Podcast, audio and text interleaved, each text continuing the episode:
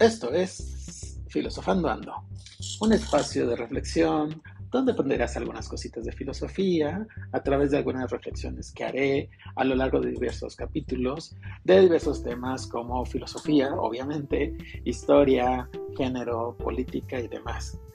Espero te guste y bienvenido.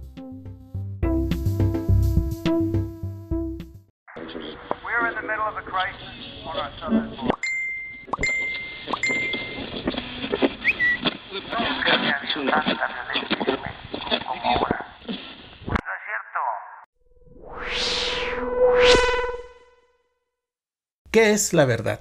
Esta es una pregunta que se ha hecho a través de los siglos la filosofía. A partir del siglo XX se ha ido modificando y se ha ido transformando al punto en que hemos llegado a la idea de la posverdad. Esta idea de la posverdad tiene que ver con ciertos cambios en los procesos de comunicación y a la vez estos cambios e irrupciones de los procesos de comunicación, sobre todo los medios digitales de comunicación, ha establecido una nueva relación de nosotros con lo que llamamos verdad. Pero antes de hablar de este planteamiento que estoy pensando, me gustaría primero definir qué es la posverdad. La posverdad se puede definir como una distorsión deliberada de la realidad que manipula por medio de las emociones a las creencias e ideas para influenciar en la opinión pública. Dicho de otra manera, la posverdad no significa mentira, la posverdad más bien significa una verdad manipulada a partir de las emociones. Ejemplos. Vamos a hablar de la campaña de Trump, este expresidente estadounidense. Él trabajaba mucho con esta cosa de la posverdad.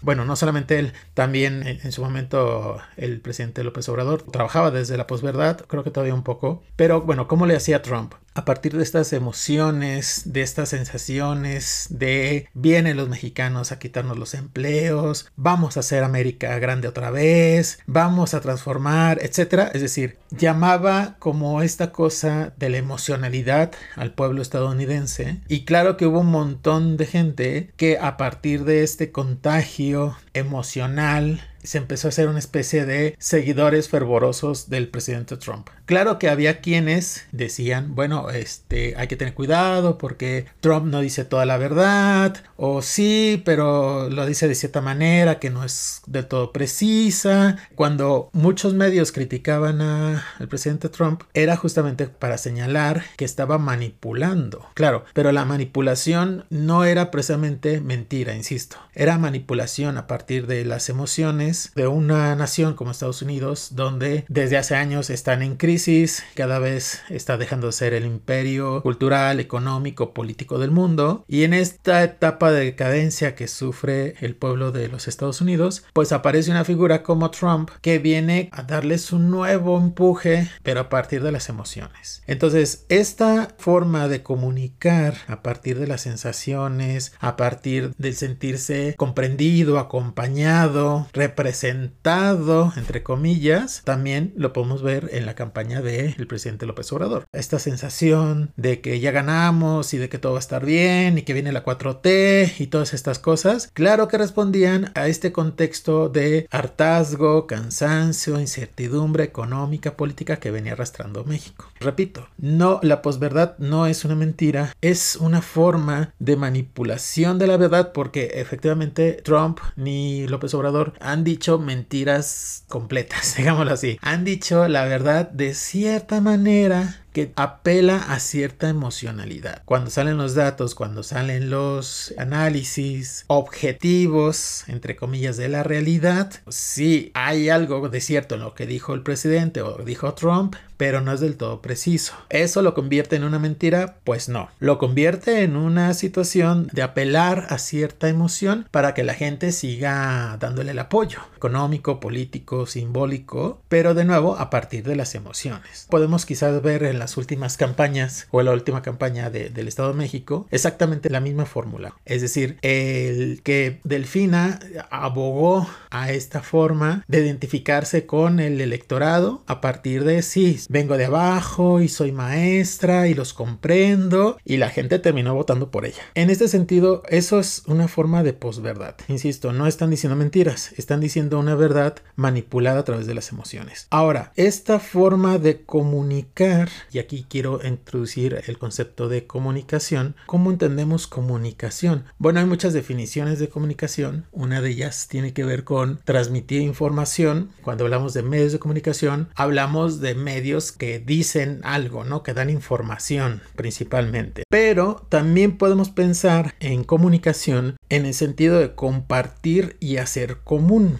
Eso significaría comunicación. Ahora, ¿de dónde viene la palabra comunicación? Viene de un vocablo latino que se llama munus. El munus era una forma de dar algo a cambio, digámoslo así, como una especie de regalo, pero que era un regalo que se esperaba cierta reciprocidad. Curiosamente, la palabra comunidad, comunidad, también viene de este vocablo munus. Y entonces la comunidad se hace en la medida que se intercambia algo. Bueno, se intercambia cierta verdad o cierto orden simbólico o ciertos significados. Por eso cuando a nivel político hablamos de comunidades, es que hay algo en común porque hay algo que se intercambia. Pensemos en comunidades indígenas. ¿Qué es lo que se da? ¿Qué es lo que se intercambia? Pues las tradiciones, las creencias, las prácticas sociales. Y es la medida que se intercambia o se reproduce socialmente, pues se va creando comunidad. También lo podemos pensar en la comunidad LGTB. Hay algo en esa comunidad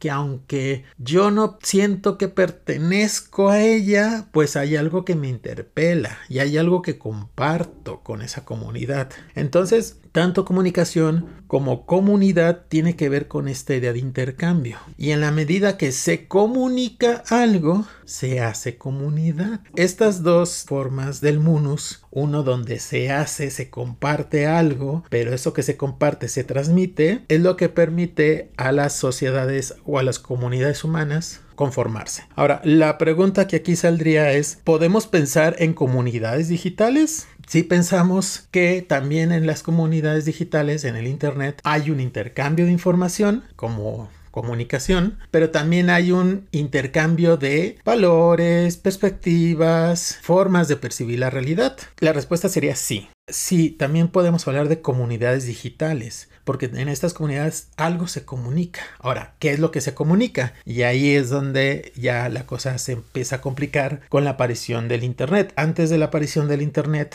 la comunicación se daba siempre en un seno muy local, muy específico de comunicación, de hablantes, de quienes compartían ciertos horizontes de significado. Y ahora lo que tenemos es una explosión o una ampliación de esas formas de comunicación, ¿no? Es decir, de esas formas de compartición de algo. Ahora, qué es lo que compartimos. Y aquí viene la idea de la verdad. Si me preguntan qué es la verdad, pues es un poco difícil de responder a la pregunta qué es la verdad, porque un poco como pasa con la realidad, pues hay muchas definiciones de la verdad, ¿no? Es la gran pregunta, ¿qué es la verdad? Pero podemos ah, tomar una definición provisional donde podemos decir, bueno, la verdad tiene que ver con la correspondencia con la realidad. Y hasta ahí uno dice, ah, pues sí, yo digo, está lloviendo, salgo, veo llover y se corresponde lo que yo estoy diciendo con lo que está pasando. Pero ¿qué pasa en los medios digitales cuando yo veo un montón de información que yo puedo asumir como verdadera y entonces mi relación con la realidad pues trastocada? Es decir, cuánto de los datos o la información que emiten los medios podría estar manipulada.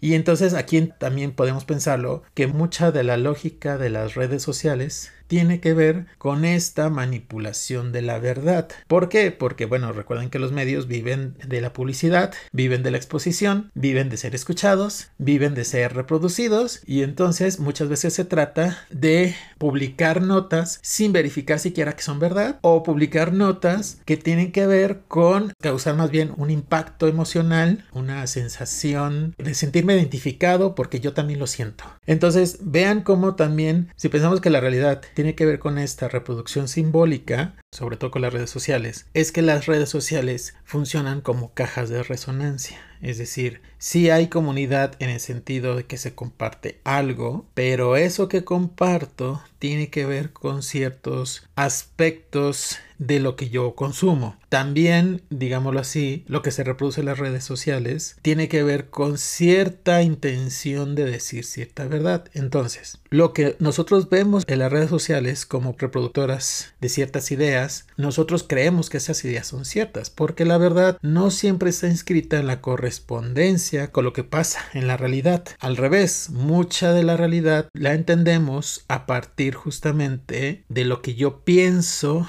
de lo que yo percibo a partir de ciertas ideas. Entonces, claro, la Posverdad se da sobre todo en las redes sociales, pero también se da en los medios de comunicación porque no hay una idea de comprobar esa verificación con la verdad, sino establecer una verdad a partir de ciertos principios ideológicos. Pero de la ideología vamos a hablar en otra ocasión. Pero digamos de momento que efectivamente lo que reproducen los medios o esta forma de comunicación en la que estamos tiene que ver con esta posverdad. Es decir, ya no importa decir que es la verdad o que esta verdad refleje, se corresponda con la realidad de alguna manera, sino utilizar cierta versión de la verdad para decir que es cierto. Y de esto, de repito, pues hay para muchos lados. Los grupos, sobre todo conservadores, de ultraderecha, utilizan mucho esta táctica de las emociones, de la manipulación, para llevar a cabo su agenda, ¿no? Lo más paradójico del asunto es que son estos grupos conservadores quienes acusan a los grupos más vulnerables de atentar contra la verdad. Pero insisto, de estas cosas vamos a hablar en otro capítulo.